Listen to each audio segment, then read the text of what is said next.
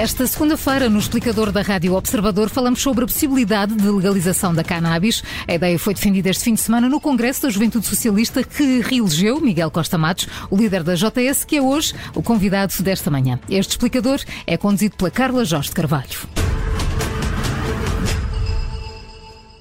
Miguel Costa Matos, muito bom dia, muito bem-vindo, obrigada por estar no explicador. Desde já começo por lhe perguntar porquê que lhe parece que este é o momento uh, para lançar mais uma vez a discussão da legalização da cannabis.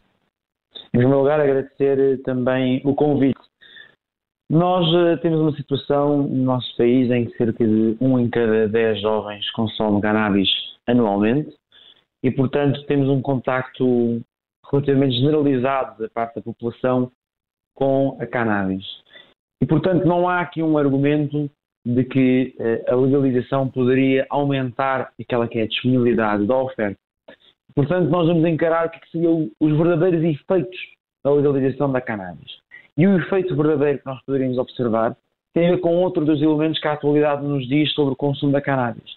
É que, de facto, tem havido um aumento das dependências, um aumento dos surtos psicóticos e um aumento de uh, cannabis ser uma porta de entrada para outro tipo de substâncias psicoativas, nomeadamente drogas uh, sintéticas que têm efeitos bastante mais uh, graves.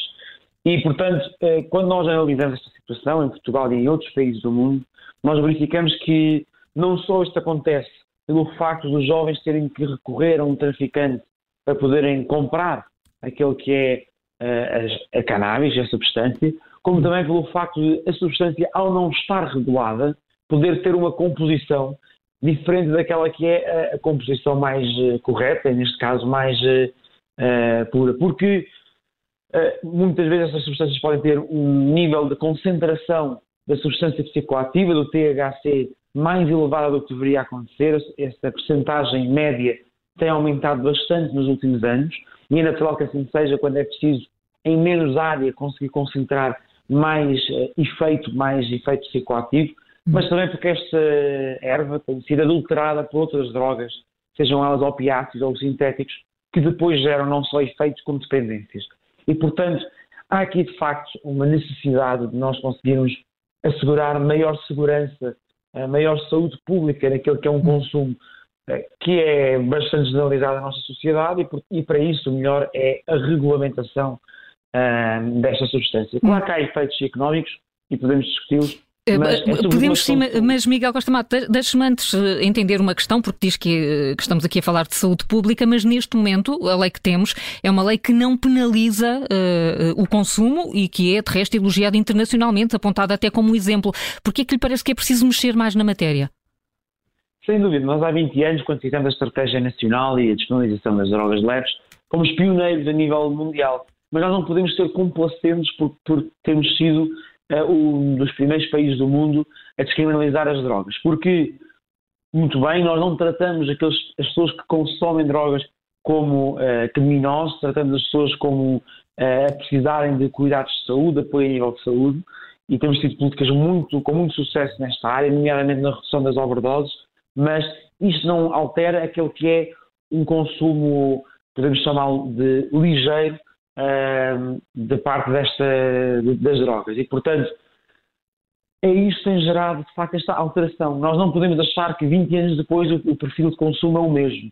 E, portanto, aquilo que estamos a ver hoje do aumento de, dos estudos psicóticos, que estamos a ver de um aumento dos, de, das evidências da adulteração desta substância, do aumento da concentração média do THC na planta da cannabis que é vendida uh, nas nossas ruas, tem que nos motivar uma coisa. Nós temos que proteger os jovens e os menos jovens que consomem cannabis. Nós temos que assegurar que o nosso país pode, enfim, reconhecer que este consumo existe e dar condições de segurança para as pessoas poderem consumir. Hum. E, e, portanto, esta alteração material da realidade, nós não podemos fechar os olhos, não podemos enterrar a cabeça na areia, temos que reagir. Então, e, que, é que, modelo é que sugere? Sugere um modelo como o holandês, com coffee shops? É por aí? Nós eh, não precisamos de recorrer ao modelo mais antigo e mais informal, que é o modelo holandês com coffee shops. Podemos verificar aquilo que já está a ser feito no Canadá, no Uruguai, que é o mesmo modelo que a Alemanha vai adotar uh, nos próximos meses. Podemos uh, encarar estes como modelos positivos, que é, no fundo, a venda em loja. a regulamentação na origem, portanto, o cultivo tem que recorrer a práticas responsáveis, tem que ser acompanhado na sua transformação no momento em que chega ao comércio e depois é vendido. É importante assegurar que no momento da venda há também uma, um incentivo ao consumo responsável, ao consumo seguro e, temos que proporcionar formação a quem vende a cannabis. Temos naturalmente uma grande discussão que é preciso fazer na nossa sociedade e no qual também as especialistas, não tenho certeza, mas tenho ouvido especialistas sobre esta matéria, que tem a ver com os chamados edibles e drinkables, ou seja, a transformação disto em produtos que se podem uh, comer ou que se podem beber, os chamados brownies ou, ou outros tipos de bebidas à base de, de cannabis.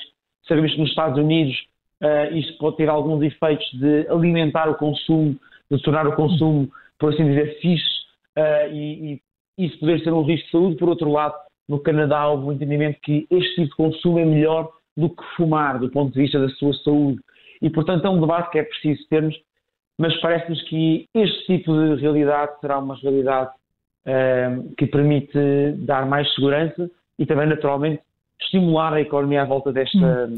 deste nosso. Portanto, a, a JS propõe a venda de cannabis e de produtos com cannabis em lojas. Consideraria, tal como a Alemanha está, está a pensar, eh, vender estes produtos em farmácias?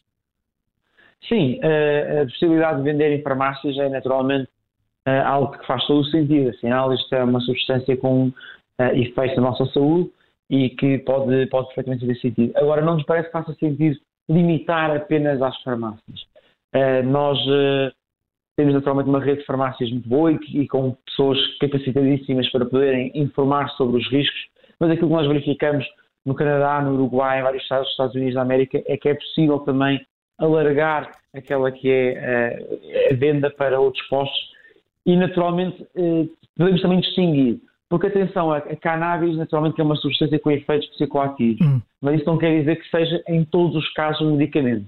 Nós já temos a cannabis com fins medicinais legal em Portugal e é preciso diferenciar aquilo que são produtos medicinais daquilo que é um uso pessoal ou recreativo da cannabis. E é neste sentido que achamos que faz sentido poder ter a venda noutro tipo de lojas. Não, não lhe parece, Miguel Costa Matos, que eh, legalizar eh, a cannabis, a produção tal como está aqui e a comercialização tal como está a sugerir, não está a dar um sinal errado, sobretudo aos mais jovens?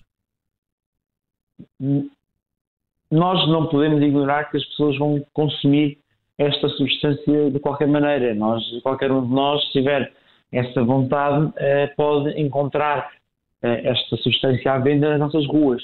Mas isso abre caminho para a legalização de outras drogas, até eh, com consequências mais graves. As drogas duras, o argumento também se pode aplicar nesse sentido, nessas drogas mais duras.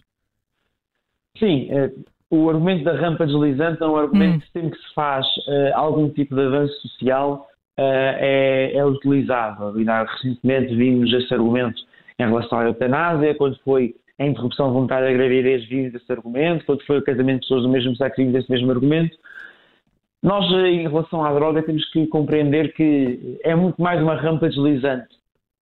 Obrigarmos aqueles que querem consumir a recorrer a um traficante que também venderá outro tipo de substâncias mais pesadas e mais nocivas, do que podemos ter um comércio ilegal uh, em estabelecimentos licenciados, com pessoas com formação, para poder dizer aqui podes comprar aqui podes comprar cannabis, não podes comprar outro tipo de drogas que gerem mais dependências ou que gerem outro tipo de efeitos na área da saúde. Mas não acha que o próximo passo será usar essa mesma argumentação para, para drogas pesadas? Nós, eh, é certo que uma das, uma das, eh, uma das conclusões há 20 anos da Estratégia Nacional de Drogas era que em relação à questão da descriminalização do consumo, eh, que era preciso encarar que todas as drogas são iguais mas naturalmente que, do ponto de vista do seu comércio, as, as drogas não são todas iguais. E nós podemos, claro, fazer uma distinção entre a cannabis e outras drogas. Podemos fazê-lo também porque a própria ONU tem vindo a distinguir aquilo que é esta substância e de outras substâncias, porque a realidade nos outros países nos demonstrado que a legalização do comércio da cannabis não, não, depois, não gera um alargamento a outras drogas. Temos países que já há muitos anos têm esta substância legalizada. Aliás, recentemente o Luxemburgo e a Malta legalizaram o autocultivo e, portanto, nós também temos aqui países que estão a dizer, em vez de termos uma venda controlada em loja, podemos ter as pessoas a poderem crescer as suas próprias plantas em casa e a poderem consumir a partir daí. E parece e, portanto, que essa também pode ser uma solução a ser adotada em Portugal, o autocultivo?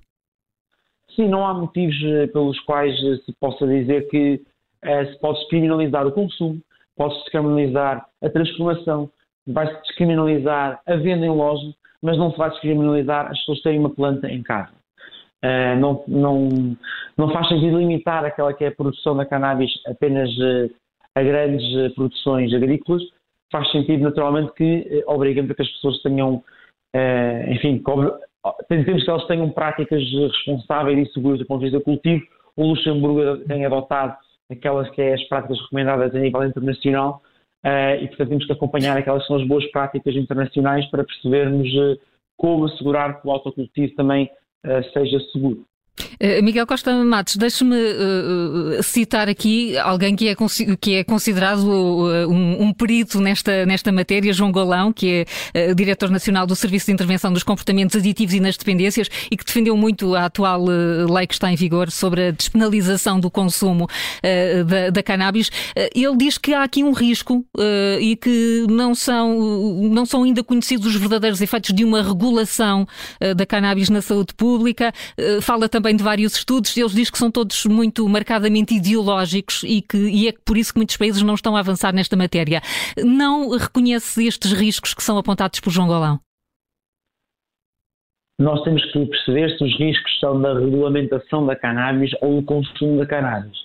E uh, nós também já, já tivemos reunido com o Dr. João Golão, uhum. uh, que é uma figura que muito respeitamos e, e, e prezamos aquela que é o seu expertise nesta matéria uh, aquilo que são os riscos é do consumo dessa substância. E, portanto, aquela que é a discussão de política pública, e naturalmente nós temos que valorizar aquilo que é a ciência, e que a ciência avaliada pelos pares não é apenas uh, um achismo, mas uh, nós temos que encarar que a questão está se o melhor é controlar a substância, controlar as, aquelas que são as sementes, aquilo que chega às mãos das pessoas, se podemos perceber se uma pessoa está a consumir volumes em quantidades muito grandes ou se é um consumidor apenas um, uma vez e podemos naturalmente fazer isto muito mais quando a cannabis é legalizada e pode ser vendida em lojas do que quando não é. E esta é a mesma experiência que nós temos verificado nos vários países a nível mundial que têm feito este caminho, nos vários estados, nos Estados Unidos da América, um, que já são largas dezenas, que legalizaram a, a cannabis para fins uh, recreativos e tanto é que um país relativamente conservador, eh, como o caso da Alemanha, também já está a considerar e é em processo legislativo no sentido de legalizar a cannabis.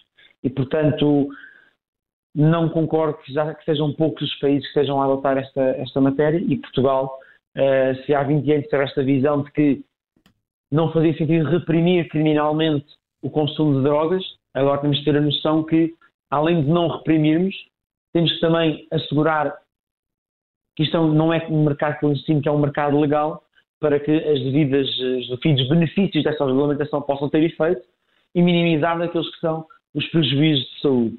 Não podemos, eh, eh, enfim, aceitar que as nossas ruas já já esta adulteração da droga, esta aumento da concentração e que tem um efeito uh, muito prejudicial, conforme também os estudos têm vindo a evidenciar. Uhum. Mas naturalmente espero que o Dr. João Golão consigamos o convencer uh, desta uh, causa. Esperemos, agora temos então se João Golão vai ser ou não convencido. O, secretário-geral do PS já foi, esteve com ele no encerramento do Congresso da JS em que voltou a falar do, do tema. António Costa está convencido? Nós no Partido Socialista temos feito esta discussão ao longo dos últimos vários anos em 2016, quando o atual secretário-geral junto do Partido Socialista, João Torres, era, era secretário-geral da JTS, foi apresentada uma moção setorial ao Congresso do Partido Socialista, que foi aprovada, que uh, pretendia iniciar um debate sobre a legalização da cannabis. Uh, nestes uh, seis anos, nós fizemos esse debate dentro do partido, nós aprofundámos a discussão sobre qual é que deveria ser o modelo e, além disso, assistimos a, a vários países legalizarem a cannabis, aquelas são as consequências do ponto de vista da saúde e da economia desse processo legislativo. E por isso é que nós, no ano passado, no Congresso Nacional do Partido Socialista, apresentámos uma nova moção setorial que visa uh, comprometer o partido com um caminho para a legalização. Nós, na Assembleia da República, já nos abstivemos no passado. Na última vez que foi a debate, aceitámos o baixar à Comissão sem votação dos projetos de legalização da cannabis e, portanto, neste momento o, o partido uh, vai ter que aprofundar este lado, vai ter que tomar uma decisão, mas nós temos toda a expectativa que essa decisão possa ser favorável e que o Partido Socialista possa ser mais uma vez um partido que protagoniza este avanço uh, social uh, no nosso país. Mas dirá que nesta altura o Partido Socialista não tem uma posição única sobre a matéria? Não, o Partido Socialista é um partido uh, grande, é um partido democrático e por isso é um partido plural. Uh, mas assim sempre foi em relação a várias matérias, mesmo em relação à eutanásia que agora aprovamos e que também foi aprovada uh, com uma moção setorial e foi esse o passo essencial para comprometer o partido em relação à eutanásia. também houve pessoas do Partido Socialista que, que foram votando contra ou que se abstiveram. E, portanto, a nossa expectativa é que possamos fazer este debate, então nunca vamos conseguir convencer toda a gente. Nós também não concordamos com tudo que, com tudo que o partido faz, o que hum. parece é que partilhamos os mesmos valores e o mesmo projeto de sociedade na, na, na globalidade. E, e portanto, uh, esperamos convencer o partido dessa, dessa questão e, e aprovarmos a moção setorial no sentido do PS dar clareza aos eleitores da sociedade aquilo que é uma posição hum. manifestamente socialista. Uh, sempre que falámos outras questões, dissemos nós não podemos ignorar a realidade, porque isso seria hipócrita, seria uh, não podemos ser complacentes, temos que procurar ter essa hum. ambição de podermos fazer melhor e, e portanto, ao trazer sair da clandestinidade, ao trazer para a legalidade, melhor uh, assegurar condições de segurança para as pessoas. Foi assim na IVG, eh, na interrupção voluntária da gravidez. E espera que seja agora na, na questão de, da legalização da cannabis. Miguel Costa Matos está a falar dos valores do PS. Eu não posso deixar de lhe perguntar hoje uh, sobre as, as, críticas que temos ouvido até de uma colega sua de bancada, Alexandra Leitão, sobre uh, a pouca abertura que o governo tem mostrado neste momento de maioria absoluta. Sente de alguma forma que isso está a acontecer? Se nós olharmos para uh, os orçamentos do Estado, nós verificamos que o PS aprovou cerca de 60 propostas de alteração de outros partidos, mais do que as suas próprias propostas de alteração, uh, e verificamos que aprovou muitas dezenas mais do que uh, outros governos maioritários, nomeadamente uh, quando foi uma coligação PS-CDR, mas se remontarmos ainda mais atrás à, à primeira maioria absoluta do Partido Socialista, também um número maior de propostas de alteração do que esta altura. Hum. Portanto, não uh, está desconfortável com o tom que o Primeiro-Ministro tem usado nos últimos tempos? Não, eh, eu penso que é importante nós conseguirmos, como um partido, como um conjunto, manter relações de diálogo e de convergência com outros partidos à nossa esquerda, com partidos também na área ecologista, refiro-me aqui ao PAN, e não ser apenas um diálogo uh, de oportunidades à volta dos orçamentos do Estado, mas que possamos uh, assegurar que vamos preparando aquelas são as convergências do futuro, vamos pensando em conjunto aquilo que é a sociedade que queremos construir uh, e, portanto, que uh, os militantes, os dirigentes, possam promover as conversas formais ou informais que sejam necessárias para podermos ter as convergências não só agora, como também no futuro e cada vez maiores. Porque... E essas convergências, pelo que está a dizer, devem ser com o PAN? Com o PAN, com o LIVRE, com o Bloco de Esquerda, com o PCP, uh, com os partidos da área da esquerda e da ecologia. Nós, uh, eu na última, no último Congresso Nacional do PS, apelei que pudéssemos reunir uma nova aula magna das esquerdas para podermos, uh, de facto, fazer esse debate entre nós e podermos dar horizonte futuro ao diálogo à esquerda. Em democracia ninguém é dono da razão. E, portanto, o PS não pode querer governar sozinho. A maioria absoluta não, não deve ser, não deve significar que só aprovamos as propostas nossas, não deve ser um sinal de fechamento e por isso mesmo achamos que é importante e vamos, vamos mesmo empreender isso ao longo das próximas datas da Juventude Socialista, aprofundar o diálogo à esquerda e no espaço da ecologia. Miguel Costa Matos, muito obrigada por ter vindo ao explicador. Desejo-lhe um bom dia e uma boa semana. Muito obrigado, igualmente.